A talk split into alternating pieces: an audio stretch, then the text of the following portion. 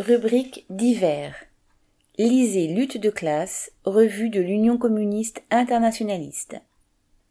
Au sommaire du numéro 217, ouvrez la parenthèse, juillet-août 2021, fermez la parenthèse. Après les élections régionales.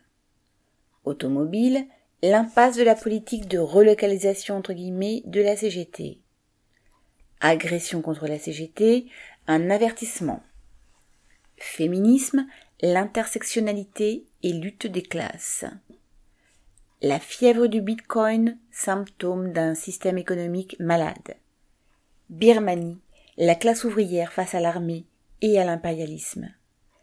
Génocide du Rwanda, 27 ans de mensonges et de déni sur la complicité de la France. Prix 2,50 euros. Envoi contre 5 timbres à 1,28 euros.